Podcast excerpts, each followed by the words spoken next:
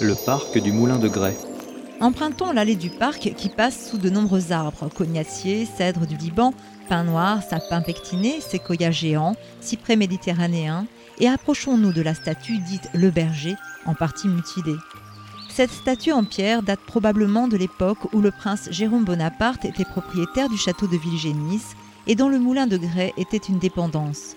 Remarquons le contraste entre la passivité de l'animal et la vivacité du porteur qui évoque la poésie pastorale des derniers chants de l'Odyssée.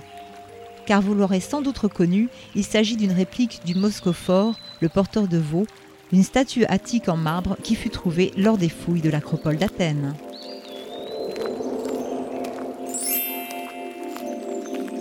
En ressortant, prenez deux fois à droite pour rejoindre la suite du chemin qui entre maintenant dans sa partie ombragée.